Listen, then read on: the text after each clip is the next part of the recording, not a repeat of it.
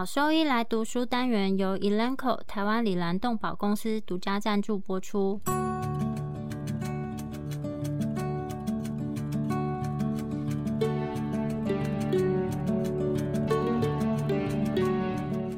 欢迎收听超级好兽医来读书，好读书，读书好，读好书，三日不读书，竞争一定输。眼睛太忙没时间念书，好兽医来读书，用说给你听。我是兽医师林哲宇 Steven。我是兽医师肖慧珍，在这边我们会挑选十个有趣的文章主题，用说的方式帮大家读书。每周一的中午十二点准时更新。兽医师来读书了。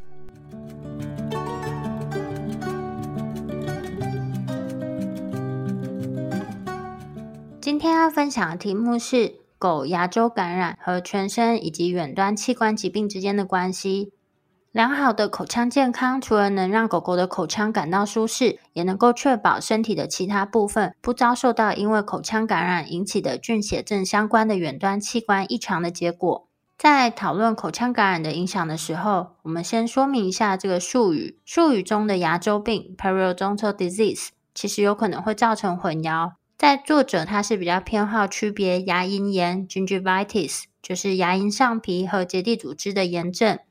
和牙周炎 （periodontitis） 固定牙齿在齿槽中的结缔组织和和骨骼的再吸收。在本篇里面，作者他使用牙周感染作为涵盖牙龈炎以及牙周炎的通用术语，并且区别远端器官异常。这些远端器官呢，指的就是肾脏或是心脏，以及全身性的异常，就例如说在血液循环中的反应。关于牙龈炎以及牙周炎的细菌以及病生理学。口腔是暴露于外部环境表面上丰富的这些细菌生物膜的家，在健康个体，这些生物膜和局部组织在含有丰富抗菌物质混合物的唾液当中，彼此会处于一个没有害而且平衡的状态。一旦某种东西打破了这个平衡，生物膜中的细菌就会增殖，并且造成局部性的疾病，比如说牙龈炎或是牙周炎，并且透过血液输送到身体的其他部位。在过去的二十五年里面，就提高了对于严重牙周感染后果的认知。虽然这已经不是什么新鲜事，不过在一百三十年前，在《Dental Cosmos》这篇期刊里面就发表了一篇口腔作为感染焦点的论文。这篇文章里面提到，医师以及牙医越来越相信，人的口腔它是作为各种致病菌的聚集地以及孵化器，对于身体的各种疾病产生有着重要的影响。让牙周感染占上风的恶果，不仅让牙齿的咀嚼器官功能受损或是完全丧失。当口腔中的物质分泌物影响到全身的时候，病患可能会出现发烧、食欲不振、消化道严重紊乱、失眠、皮肤变色等等的情况。从这个故事里面可以了解到，这个故事的罪魁祸首就是因为口腔卫生不佳，造成牙菌斑生物膜失控。当失控的生物膜开始发展，而且没有办法透过机械性或是化学性来去除的时候，牙菌斑膜的深度和复杂性就会增加。唾液中分泌的碳酸钙以及磷酸盐沉积在牙菌斑上，并矿物化形成牙结石。牙菌斑附着在没有血管的表面、牙冠的釉质或是牙结石的粗糙表面。随着牙菌斑厚度的增加，周边的氧气会因为生成细菌的新陈代谢而减少，而产生让厌氧菌茁壮成长的环境。在任何的时候，其实口腔内的液体以及牙齿表面的细菌种类都非常的广泛，通常会包括身体其他部位感染相关的病原菌，例如葡萄球菌、链球菌、球菌、假单胞菌、大肠杆菌，特别是猫的巴氏杆菌，以及其他更多口腔特异性的厌氧生物以及螺旋体。根据细菌培养的技术，目前已经知道大约有七百种不同的细菌种类在人类的口腔里生长。相似数量的物种呢，也会在食肉动物的口腔内生长。不过，虽然食肉动物口腔液体的弱碱性 pH 值和人的弱酸性 pH 值是造成两个菌种差异的原因。所以从上面我们可以知道，口腔内的细菌种类其实是超级多种的，它的细菌菌群其实是非常广泛。所以培养致病微生物，并且根据药物敏感性选择抗生素来管理这些临床病例的做法，其实是有一点浪费钱。简单来讲，就是口腔内的细菌种类实在是太多太广泛了，所以你要透过细菌培养啊，得到一个药物敏感性的结果，然后给药去控制它口腔内感染的状况，其实在临床上意义并不是很大。有很多被认为是牙周病原体的细菌，其实是厌氧的，它不会在兽医临床实验室这些有氧的条件下生长。有些呢，甚至需要特定的培养基或是完全厌氧的条件才有办法被培养出来。在牙菌斑和牙结石生成大量繁殖的厌氧菌，其实是被认为是主要的牙周病原体。这些牙周病原它引发了临床上牙龈炎的炎症反应。但最近透过分子生物学的技术，又在确认许多狗狗口腔里面额外的细菌物种，所以使得对于牙周致病性的假设呢，其实又提出了一些质疑的看法。牙龈组织它透过发炎，对于牙源性的生物膜中的牙周病原产生反应，这些会刺激宿主产生以及释放细胞因子。局部呢，我们可以看到一些反应后的结果，就是从轻度的牙龈炎到严重破坏性的牙周炎，最后可能会看到牙齿脱落的情况。这个进展在某些狗狗可能是很快，那在有一些狗呢，可能进展的程度是比较慢，而在有一些狗可能就完全不会发生。这些组织反应的差异性，主要是因为牙菌斑本身的厚度，以及细菌的成分，以及在这些病患里面使用的口腔卫生方式，以及它牙龈组织和身体整体的免疫健康情况。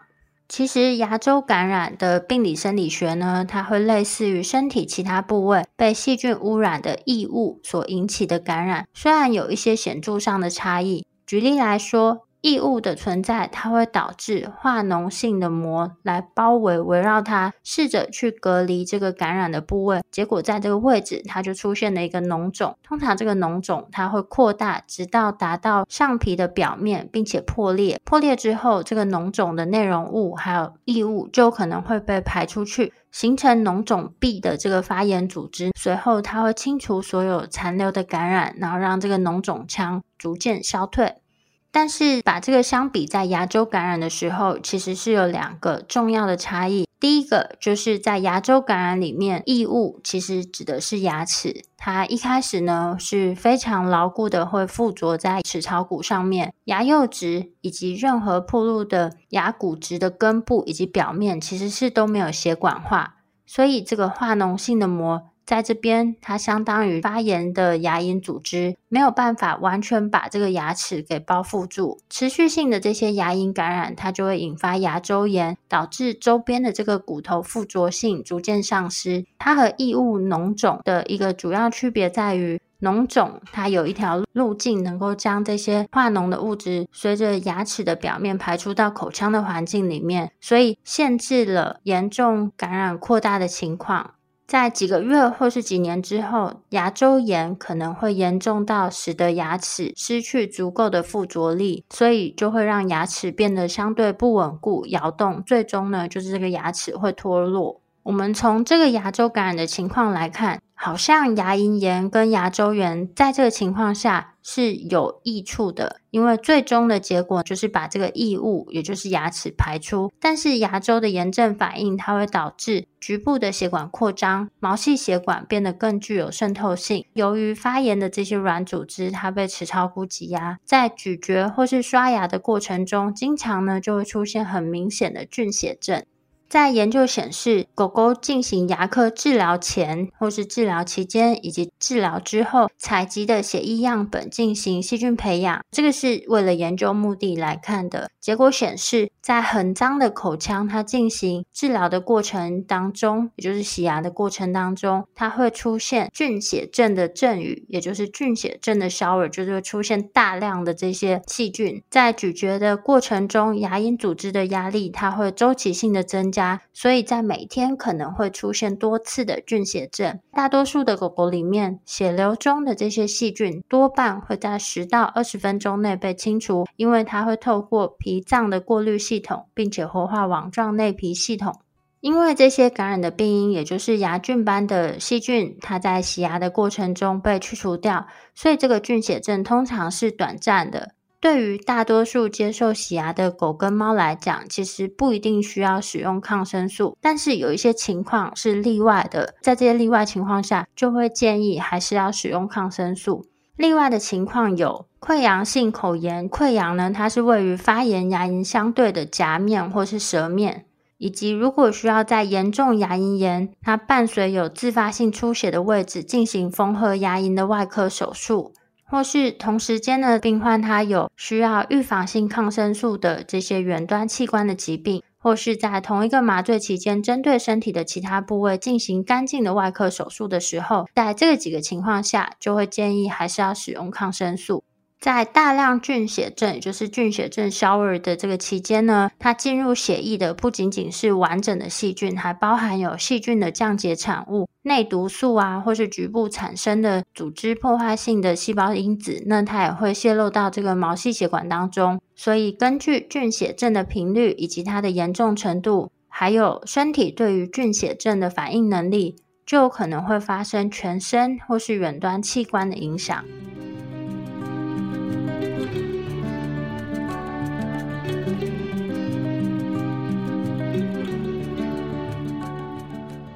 在狗的牙周感染患病率，牙龈炎以及牙周炎在狗是非常常见的。根据一八九九年的一篇报告里面显示，有百分之二十五的狗，它在四岁的时候就罹患有牙龈炎或是更严重的牙周感染。在八到十岁的狗，则是达到百分之八十，而超过十二岁的狗，则是有百分之九十五的病患。在最近呢，针对狗狗牙龈炎以及牙周炎患病率的详细审查指出，因为在使用的方法学的差异，特别是使用的检查以及评分方法上面的差异，所以呢，其实在描述狗狗它们整体的患病率这个部分，其实是有一些挑战的。牙冠上牙菌斑覆盖的牙结石堆积，不论呢这个情况是否和临床上明显的牙龈炎相关，其实都是我们在理学检查里面最常看到的临床上的异常。整体来讲，它会取决于我们用来辨别牙周感染的标准。在这些研究里面，我们看到的狗狗多半呢是来兽医门诊就诊的病患。研究里面显示，罹患有牙周感染的。病患它的范围大概是百分之九到百分之一百，只不过这个范围里面的病患是有到门诊就诊的，但是整体来看，因为有很多病患他可能是没有到门诊来就诊，所以狗狗它牙周感染的患病率其实是会更高。另外呢，在不同品种里面，它牙齿受影响的模式其实不太一样。研究普遍认为，牙周感染在玩具犬或是小型犬里面其实是更常见，而且更严重。因为在这些犬里面呢，它们的寿命其实是比中型或大型犬来得更长。在老狗、老年的玩具犬或是小型犬，在生命阶段的风险，如果说要进行牙科的治疗，可能会面临更高一点的麻醉风险。牙周感染流行率高的另外一个原因，可能是因为许多这些宠物狗其实很少，或是根本就没有对于牙齿的表面进行日常的清洁。有很多的家长，他们是喂养自制食品或是罐头，这些食物其实是没有办法提供咀嚼的活动。咀嚼其实在牙周感染这个事情上面，它扮演了非常重要的作用。就是如果说我们将相同成分的食物，把它从切碎、碎碎小小的情况，转变成大量咀嚼的形式，就是你原本是那种用吞的啊，不需要什么样咬的，把它改成需要大量咀嚼的食物形态。比如说咀嚼整个那个牛的气管或者牛的食道，在二十四小时内就可以看到牙龈组织它发生的一些变化。身体反应不同的另外一个原因，就是体内的细菌它因不同的个体而会有一些差异性，或是狗狗它本身的免疫系统能力不太一样。在狗还小的时候，也就是在它们恒久齿完全长出后不久，去检查它的口腔其实是很重要的，因为这个是提醒饲主说，你需要终身去注意它口腔，不要忽略到口腔卫生的情况，特别是在那些很年轻就已经有厚厚的牙结石沉积物，或是就已经有牙龈炎的狗狗。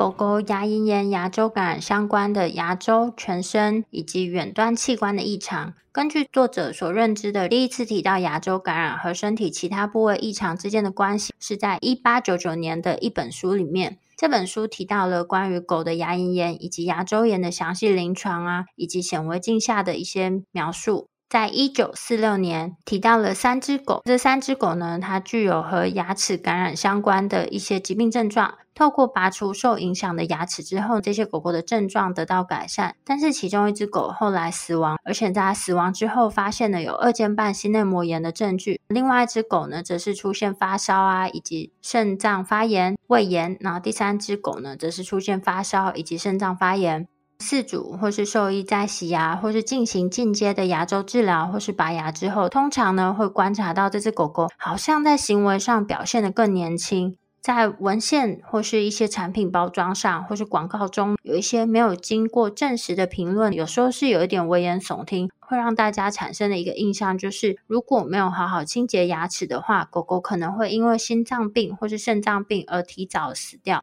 虽然在本篇文章里面的证据显示，两者之间其实是具有相关性，清洁牙齿跟这些远端器官的疾病，它们是具有相关性。而且支持了牙周感染可能会导致远端器官影响的这个假设，但是我们目前还没有足够的科学证据来证明它们之间完全的这个因果关系。简单来讲，就是如果保持牙齿健康，狗狗它就会活得更久、更健康。这句话整体来看大概应该是正确的，不过它还没有得到完全的证实。在这篇文章里面就会提到，在哪一些证据我们可以证明或是推测这样的假设。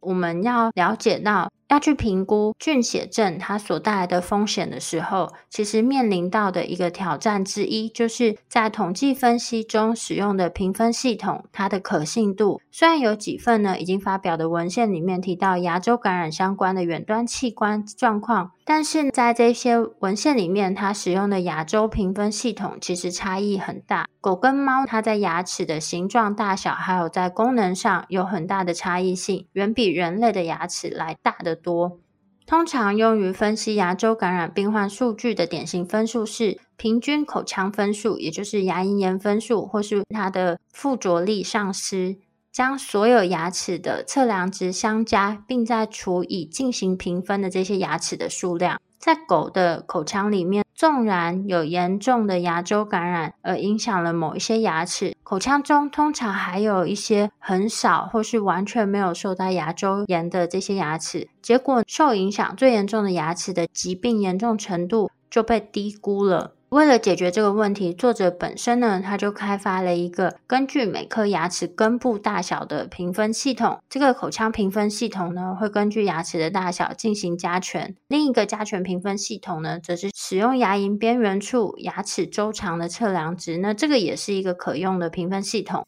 另一个评估菌血症带来风险所面临到的挑战，就是牙周感染的进展通常不是线性的。严重的炎症以及组织破坏期之后呢，可能会出现很少或是没有牙龈炎的时期。举例来讲，就是如果我们针对牙周炎或是严重牙龈炎的狗狗，它的牙齿进行洗牙抛光之后呢，这个引起牙龈炎的细菌至少会暂时消失一段时间，所以它会让牙龈炎评分是显著降低。但是因为牙周炎所造成的骨头附着程度丧失的程度其实并没有改变，所以。牙龈炎评分和附着力丧失之间其实是有很明显的不相符。在我们进行洗牙之后，我们就去除掉引起牙龈炎的细菌，所以牙龈炎的评分它是预计会降低。但是牙周炎，也就是骨头附着程度的这个评分，可能是不会改变的。另外一个造成我们要解释它们之间关联性不容易的第三个因素是。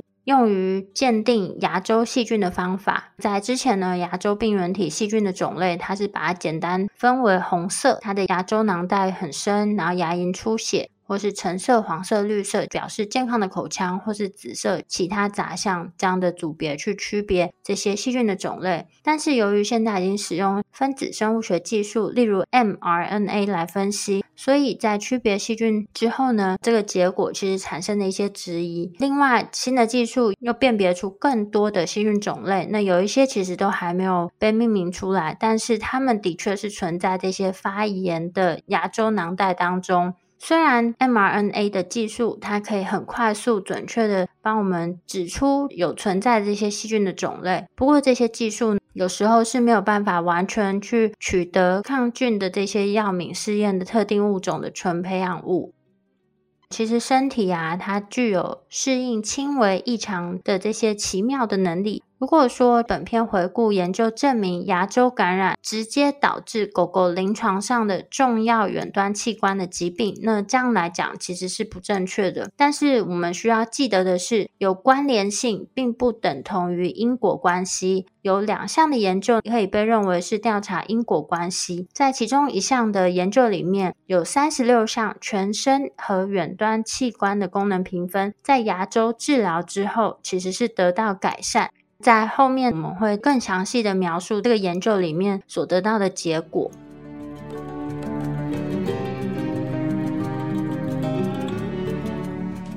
诺皮加 Atopica 动物专用环孢素，原厂微乳化剂型，生物可用率更好、更稳定，有效抑制异位性皮肤炎相关的炎症细胞和介质活性，不止止痒，更能治疗异位性皮肤炎，实证长期使用安全性。并获得国际动物过敏委员会最高推荐强度 A 级，治疗异位性皮肤炎，重建皮肤健康，就选诺皮加。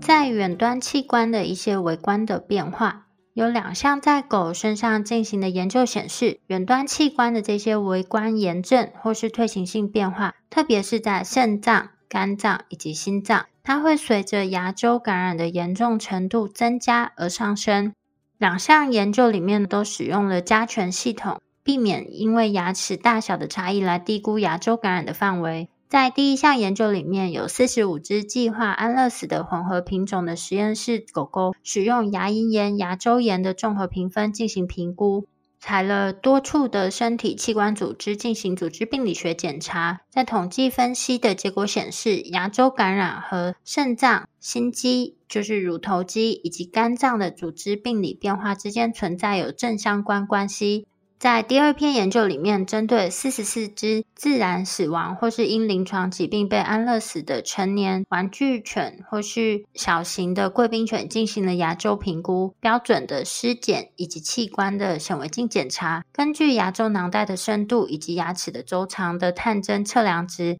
牙周囊袋的总表面积来估算牙周感染的负荷。结果显示，在肝脏以及肾脏的病理学方面，是有统计学上的意义，就是在肝脏以及肾脏，它的病理变化其实是跟牙周感染是有相关性。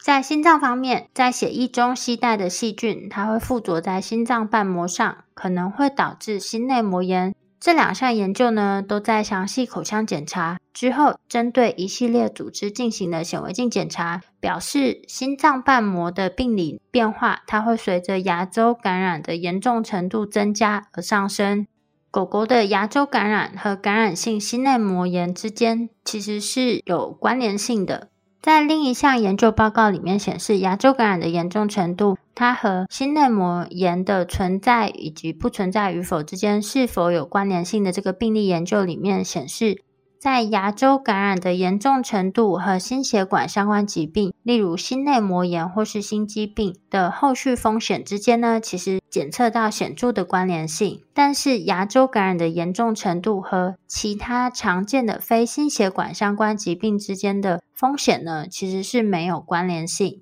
但是这个心内膜炎在大型犬反而比小型犬或是玩具犬中是更常见，这个就又跟牙周感染的大小关系是有一点相反。透过听诊、心电图、超音波、口腔检查，针对三十只玩具犬或是小型犬进行检查，其中用的评分系统呢是一到三分，其中评分为一分的是轻度牙龈炎，没有牙周病的占百分之二十；评分两分的则是一些牙齿有轻度的牙周炎，占所有病患的百分之三十；三分的则是重度牙龈炎或是广泛性的牙周炎，则占所有的病患的百分之五十。其中有三只狗，它的牙周评分都是三。在治疗前的血液样本当中，发现了菌血症。牙周评分是三的这十五只狗，更容易出现二尖瓣、三尖瓣以及主动瓣逆流、二尖瓣增厚、二尖瓣脱垂以及左心房扩大，以及心电图下的结果推测有心内膜炎。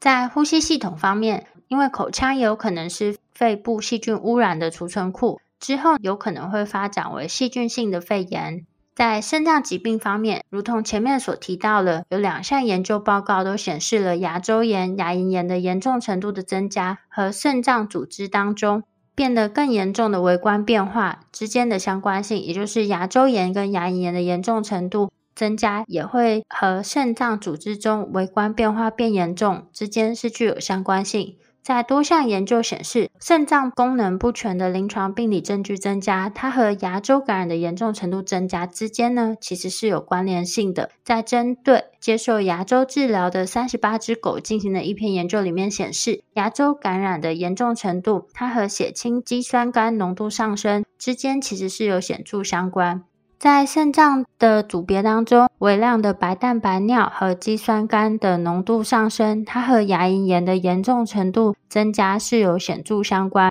而肌酸酐增加，它和牙周炎的增加之间是有显著相关。在一篇回顾性的纵向研究里面显示，慢性肾脏疾病的风险，它的风险比会随着牙周感染的严重程度增加而增加。牙周感染的严重程度增加，也会和血清中肌酸酐的浓度大于每个 deciliter 一点四 microgram，以及血中尿素氮的浓度大于每 deciliter 三十六 microgram 之间是相关的。这个情况，它和临床上是不是有诊断为慢性肾脏疾病是没有相关性。在肝脏疾病部分。在前面两篇的研究里面显示了牙周炎以及牙龈炎的严重程度增加，它和肝脏组织当中微观变化之间变严重的相关性。肝脏它是产生全身压力指标的地方，例如可以在血清中测量到 CRP 以及淀粉样蛋白 A 的变化。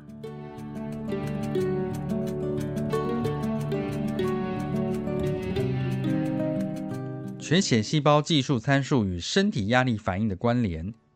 脂多糖 LPS 内毒素和炎症诱导剂透过扩张的多孔牙龈微血管释放到血管系统中。在一项研究中，将狗狗被分配到牙周感染的组别或牙周健康的组别。牙周健康组共六十一只狗狗，而牙周病组别中四十九只狗狗患有严重牙周病，十二只患有中度牙周病，七只患有轻度牙周病的。被诊断为患有远端器官疾病，如肾脏。肝脏或心脏疾病的狗狗则被排除在外。牙周感染组的年龄明显高于牙周健康的组别。牙周感染组中，小型犬，也就是小于十公斤的狗狗比较多，没有观察到性别或生殖状态对牙周病进展的影响。关于全身性疾病或系统性疾病，在牙周病和心脏病之间，在统计学上发现了显著的关联性。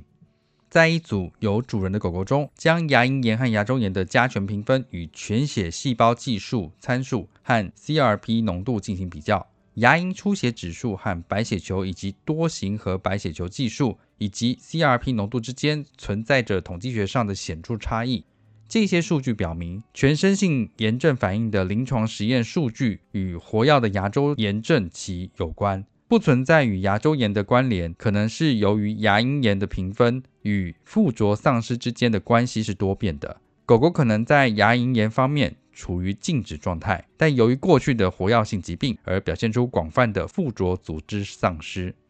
包括感染的伤害，实际上是身体任何部位的任何压力对整个身体都有可衡量的影响。通常使用由肝脏释放的急性期蛋白 （acute phase proteins）。例如 CRP 和淀粉样蛋白 A 等，来测量这种压力效应。在一项研究中，患有牙周病的狗狗接受了治疗，也就是按指示透过洗牙和拔牙等程序，并测量了他们在牙周治疗之前和之后几周的 CRP 浓度。那尽管差异不大，但 CRP 浓度与牙周病的严重程度相关，并且在治疗后有所降低。之后有一个发现，和牙周治疗对 CRP 浓度影响的单独分析，是第一份支持自然发生牙周感染的狗狗存在因果关系的数据驱动报告 （Data-Driven Report）。在一项研究中，中性颗粒球与淋巴球比率 （NLR）、血小板与淋巴球比率、平均血小板体积与血小板比率。以及血小板大细胞比率指数 （PLCRI） 被作为评估健康狗狗患有牙龈炎或牙周炎的狗狗和患有口咽肿瘤的狗狗其全身炎症反应的生物标的物，未发现 CBC 参数与牙龈炎或牙周炎之间存在着显著关联。与健康的狗狗和患有牙龈炎或牙周炎的狗狗相比，患有口腔肿瘤的狗狗其 NLR 和 PLCRI 均显著升高。在前面引用的一篇关于心内膜炎和牙周炎之间关系的文章之中，研究人员还报告了牙周炎严重程度与白血球计数增加之间呈现正相关的关系。另一项研究报告了牙周感染的狗狗的白血球减少症等。在人类和一项实验室米格鲁的研究中发现，怀孕会使牙龈炎的严重程度有所增加，但另一项实验室米格鲁犬的研究却发现。牙龈炎的严重程度与怀孕之间并没有显著的关联。公狗与母狗之间的牙周感染严重程度，或狗狗的绝育与否状态之间，没有发现统计学上的显著差异。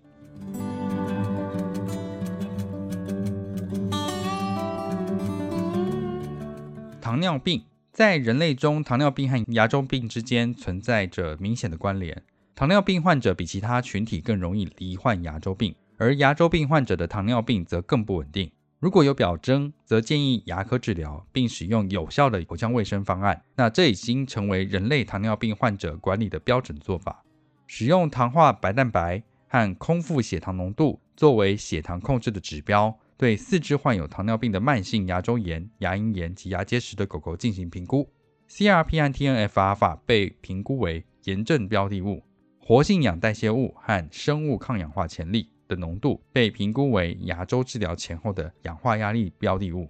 牙周治疗后，糖化白蛋白和 CRP 浓度都显著降低，生物抗氧化潜力浓度则显著升高。未发现空腹血糖浓度和 TNF-alpha 以及活性氧代谢物浓度有显著差异。这些结果表明，牙周治疗可以改善患有糖尿病和牙周感染狗狗的血糖控制。由于所涉及的变量和兽医牙科治疗需要麻醉的要求所带来的额外挑战，一项控制良好的研究并有足够的受试者来更详细的全面调查狗狗牙周病与糖尿病关联，这个做法其实相对是困难去执行的。不过底线是显而易见的，无论因为意识到全身效应的风险，还是为了获得一只口腔健康而能鼓励玩耍的宠物，寻求良好的口腔健康都是一个成功的策略。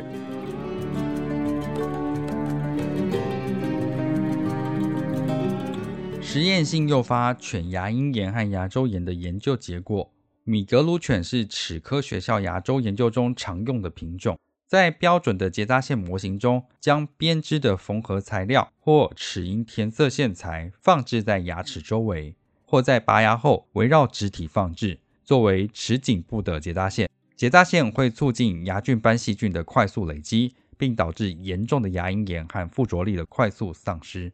在七只雄性米格鲁犬拔牙十四周后，在下颌骨两侧植入四颗粗糙表面的植体；十四周后再植入一颗植体；三周后在植入物周围放置结扎线；十一周后去除结扎线和开放皮瓣，并进行清创手术。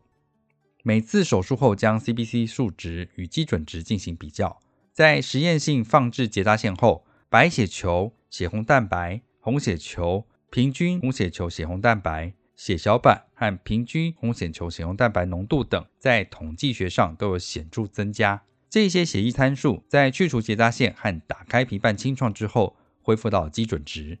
在另一项十二只狗狗以结扎线引起的牙周炎研究中，心房的有效不反应期，或称绝对不反应期 （Atrial Effective Refractory Period） 是缩短的，心房震颤的诱发性增加。炎性细胞更普遍存在于心房的心肌之中，而 CRP 和 TNF-alpha 皆增加。如前所述，数据并不总是支持牙周感染是全身压力因素增加的原因。在一项研究中，十只狗狗的牙髓腔暴露，并有牙菌斑的感染，诱发慢性根尖牙周炎 （Chronic Apical Periodontitis，CAP）。在十只狗狗中的三只里，在 CAP 发展之后，静脉给予 Porphyromonas gingivalis 进行攻击。当影像学上看到 CAP 时，在术前和感染后抽取血液样本，在 CAP 期间，CRP 和淀粉样蛋白 A 的血清浓度与 CAP 前的浓度无统计学上的差异。然而，三只接受静脉注射 P. gingivalis 的狗狗则显示 CRP 浓度升高。那这与急性期反应一致 （acute phase response）。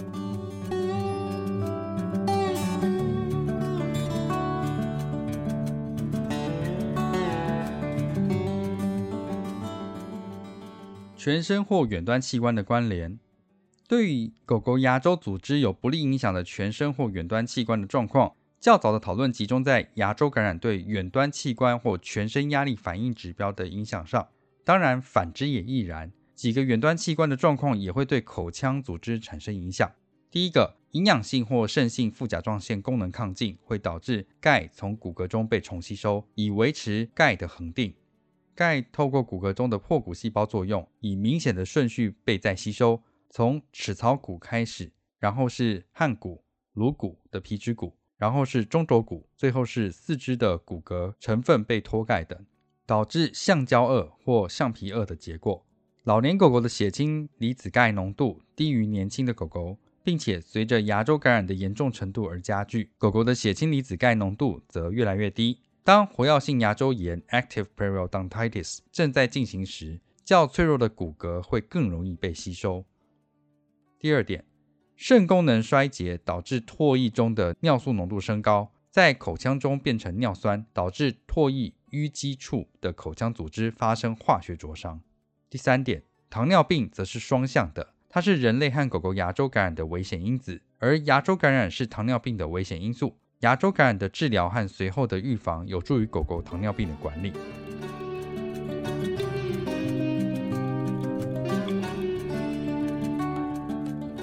牙龈炎和牙周炎的进展，之前审查的大多数研究本质上都是横断面的研究。一些纵向研究显示了狗狗牙周感染的进展。在五十二只一至七岁的迷你雪纳瑞犬中，共有两千一百五十五颗牙齿进入研究。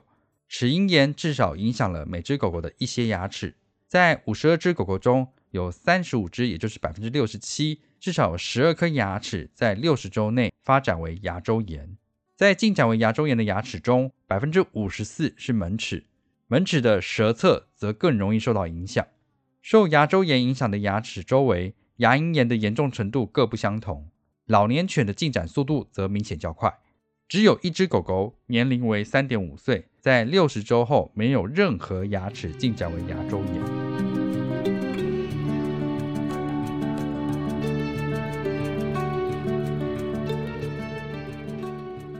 结论和预防的重要性。尽管偶尔有研究不遵循这一趋势，但早期审查狗狗大部分证据与人类是一样的，都表明了它们在牙龈炎和牙周炎。与其他身体部位的不良反应之间呈正相关。正如 Tobel 在一百二十年前指出的那样，无论口腔中有多少细菌，只要预防牙龈边缘的发炎，则化脓和感染就不会随之而来。那并非所有的研究都显示大致相同结果的可能原因如下：第一，牙龈炎和牙周炎测量的质量和可信度存在着差异；第二，研究中囊括的犬只族群中存在着变异性。例如年龄、体重和排除具有目标远端器官疾病的狗狗等，这些疾病显示出远端器官疾病的临床证据。第三点，考虑到前面提到的可变性，未能包括足够数量的狗狗以允许进行统计分析等。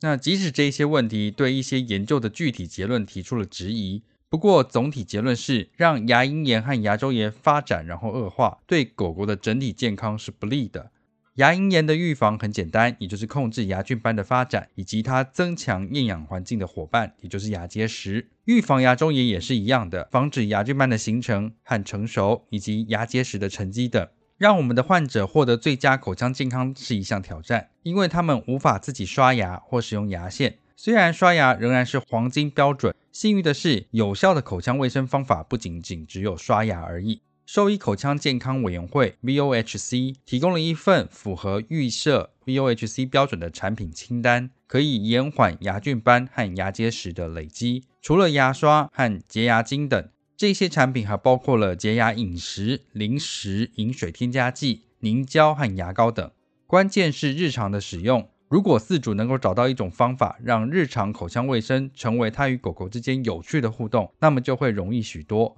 使用不止一种洁牙的方式，也可以帮助改善成果。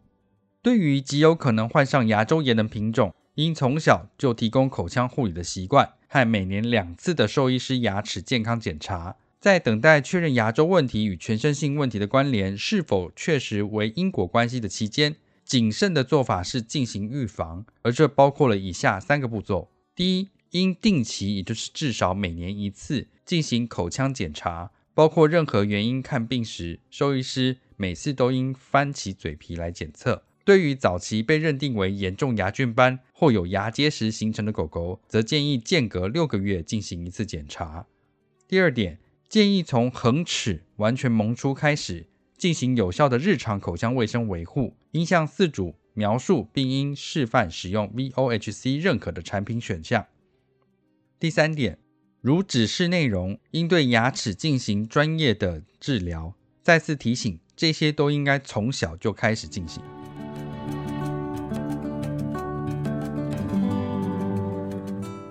重点整理：第一点，在狗狗中。牙周的感染是很常见的。第二点，菌血症的发生在狗狗的牙周感染中也是非常常见的问题。第三点，与牙周感染相关的远端器官病理学变化可见于肾脏、心脏和肝脏等。第四点，压力指标 （stress indicators） 如血清 （CRP）、serum CRP、血清淀粉样蛋白 A、serum amyloid A。白血球计数 （WBC count） 等会随着牙周感染严重程度的增加而升高。第五点，防止牙菌斑的堆积是身体健康的重要因素。